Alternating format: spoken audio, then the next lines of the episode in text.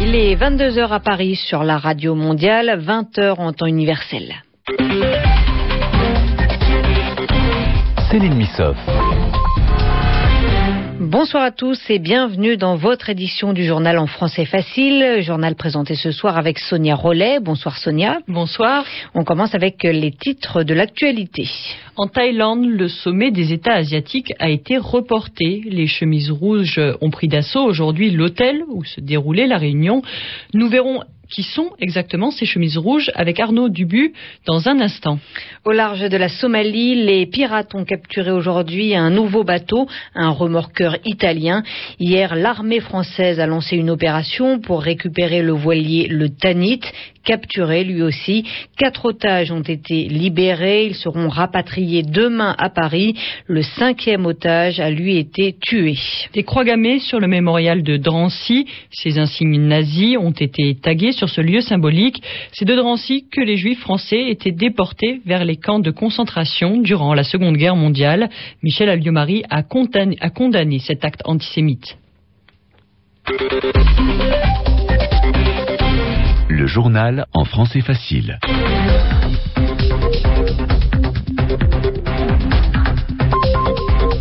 Thaïlande, le sommet des États asiatiques a donc été interrompu puis reporté sans date précise. Ce sommet se déroulait dans une station balnéaire au sud de Bangkok, à Pattaya, mais des chemises rouges ont pris d'assaut, sont entrées avec violence dans l'hôtel où se déroulait la réunion.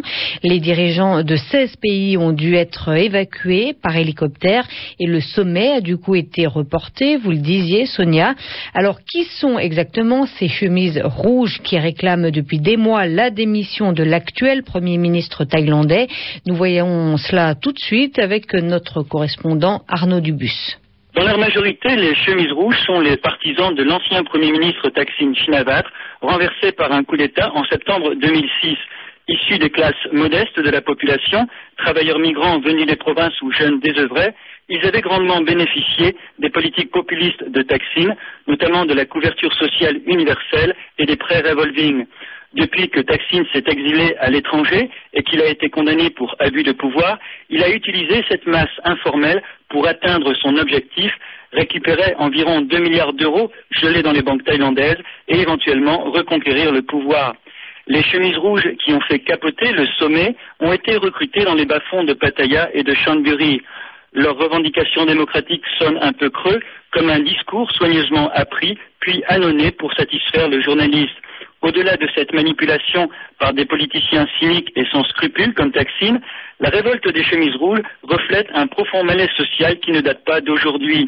Ce sont surtout les classes moyennes urbaines, souvent sino-thaïlandaises, qui ont profité des 20 années de croissance économique accélérée qu'a connue la Thaïlande. Les chemises rouges, souvent des provinciaux, souvent munis d'une simple éducation primaire, ont été les laissés pour compte de cette croissance. Leur colère actuelle exprime ce trop-plein de frustration. Arnaud Dubus, Pattaya, RFI. Et dans la journée euh, des échauffourées entre chemises rouges et chemises bleues, entre les anti-gouvernements et des personnes qui soutiennent ce gouvernement, ces échauffourées ont fait 13 blessés à Pattaya. Aux Nations Unies, à New York, six pays se sont mis d'accord sur un projet de résolution qui condamne le lancement d'une fusée par la Corée du Nord le week-end dernier. Ces six pays sont membres du Conseil de sécurité des Nations Unies. Alors maintenant, pour que cette résolution soit adoptée, il faut que les neuf autres États membres du Conseil approuvent ce texte. Il prévoit notamment, selon des diplomates, de sanctionner les entreprises de Corée du Nord qui sont impliquées dans le tir de cette fusée. Dimanche dernier, Pyongyang avait procédé donc au lancement de cet engin. De nombreux pays pensent en fait que la Corée du Nord teste des missiles longue portée. Les quatre otages de, les quatre ex-otages du Tanit sont actuellement observés par des médecins à Djibouti. Ils doivent être rapatriés demain en France. Le Tanit, c'est ce voilier qui a été capturé il y a une semaine par des pirates au large de la Somalie. Hier, l'armée a lancé une opération pour libérer ces otages. Un couple, une mère et son enfant ont été récupérés, sains et saufs, soit quatre personnes en tout. Le père de l'enfant, le cinquième otage, a lui été tué. Il a été abattu lors d'échanges de coups de feu entre les militaires et les pirates. Avant d'en venir à la force, l'armée française a essayé de négocier avec les preneurs d'otages, mais ça n'a pas marché, comme nous l'explique Jean-Marc Tanguy. Il est journaliste au magazine Red. Qu'on peut dire, c'est qu'apparemment, pendant 48 heures, manifestement, euh, l'armée française a essayé de raisonner euh, ces pirates. Euh, apparemment, il y a eu l'offre d'une rançon. Le ministre de la Défense l'a même reconnu, ce qui est quand même très rare. En général, la France dit qu'elle n'offre pas de rançon. Par ailleurs, on a essayé de récupérer la mère du petit enfant et l'enfant lui-même, de l'échanger contre un commando marine. Bon, les pirates n'ont pas souhaité répondre à cette offre. Donc, avec un voilier qui se rapprochait de plus en plus des côtes somaliennes, je crois que l'issue a été écrite. Quels sont les risques en général? Le risque le plus évident, en fait, c'est de manquer l'entrée en matière quand les trois snipers en fait vont annihiler autant de pirates présents sur le pont du Tanit. Et ensuite, euh, l'autre phase délicate, c'est l'arrivée des commandos sur le voilier qui devait se dérouler de façon très synchrone avec le tir des snipers.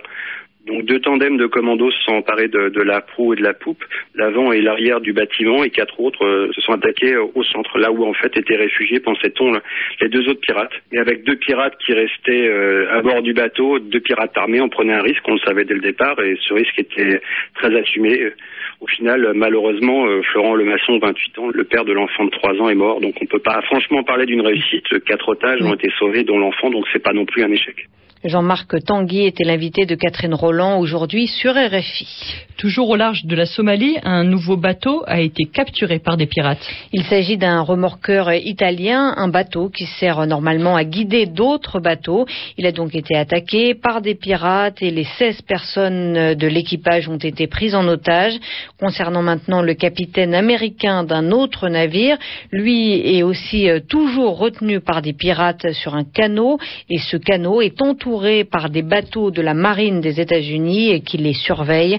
Au total, selon le gouvernement français, les pirates retiendraient en ce moment 243 otages au large des côtes somaliennes. En France, des croix gammées, des insignes nazis, ont été retrouvées ce matin peintes sur un wagon et une stèle du mémorial de Drancy au nord de Paris. Drancy est un lieu symbolique. C'était pendant la Seconde Guerre mondiale le centre de transit des Juifs. Après être passés par Drancy, ils étaient envoyés ensuite dans les camps de la mort, les camps de concentration. A priori, c'est un homme seul qui a tagué cette nuit ce mémorial, selon les images de la vidéosurveillance du site. Ces graffitis ont ensuite été effacés dans la journée par les services de nettoyage. Michel Alliomari, la ministre de l'Intérieur, a condamné avec la plus grande fermeté cet acte antisémite. Du football avec euh, la 31e journée de Ligue 1. Bordeaux, après ce soir la tête du classement du championnat, les Girondins ont battu Auxerre 2 à 0 tout à l'heure, mais il reste encore trois matchs à jouer demain, Lyon contre Monaco ou encore Marseille contre Grenoble. On termine ce journal avec le mot de la semaine et ce mot, Yvan Amar, c'est séquestration. Le mot de la semaine, celui qui est revenu incessamment dans les commentaires de la presse française depuis quelques jours, c'est séquestration. Un mot qui semble difficile, mais qui est facile à comprendre. C'est un mode d'action, un mode de pression qui paraît devenir de plus en plus populaire. Il y a des travailleurs, des employés qui vont séquestrer leur patron pour une durée variable, pour ensuite discuter de tas de choses, de la sécurité de leur emploi, est-ce qu'ils vont être licenciés ou pas, ils peuvent discuter des conditions de leur travail, de leur salaire, etc. Mais ils séquestrent leur patron, c'est-à-dire, eh bien, c'est simple, ils l'enferment, ils le bloquent, ils l'empêchent de sortir, ils le privent de liberté, en l'empêchant d'aller ailleurs que dans son bureau ou dans son entreprise ou même parfois sa voiture. Est-ce qu'il s'agit d'une prise d'otage pas exactement, mais ça y ressemble quand même un petit peu, comme si c'était une garantie que le patron en question va discuter, va donner des réponses, peut-être prendre des engagements. Il n'y a pas d'échappatoire, c'est-à-dire qu'il ne peut pas dire euh, plus tard, prenons un rendez-vous, je vais en discuter avec vos représentants, etc. Alors bien sûr, il s'agit d'un coup de force, d'une action violente qui bouscule le processus ordinaire des négociations, des discussions. Et ce mot de séquestration, il est toujours utilisé quand il s'agit d'emprisonner ou d'isoler quelqu'un de façon illégale. Par exemple, si quelqu'un est condamné à une peine de prison par un tribunal et qu'il est enfermé, là, on ne parlera pas vraiment de séquestration. C'était le mot de la semaine d'Yvan Amar. Il est tout juste 22h10 sur RFI. Merci d'avoir écouté ce journal.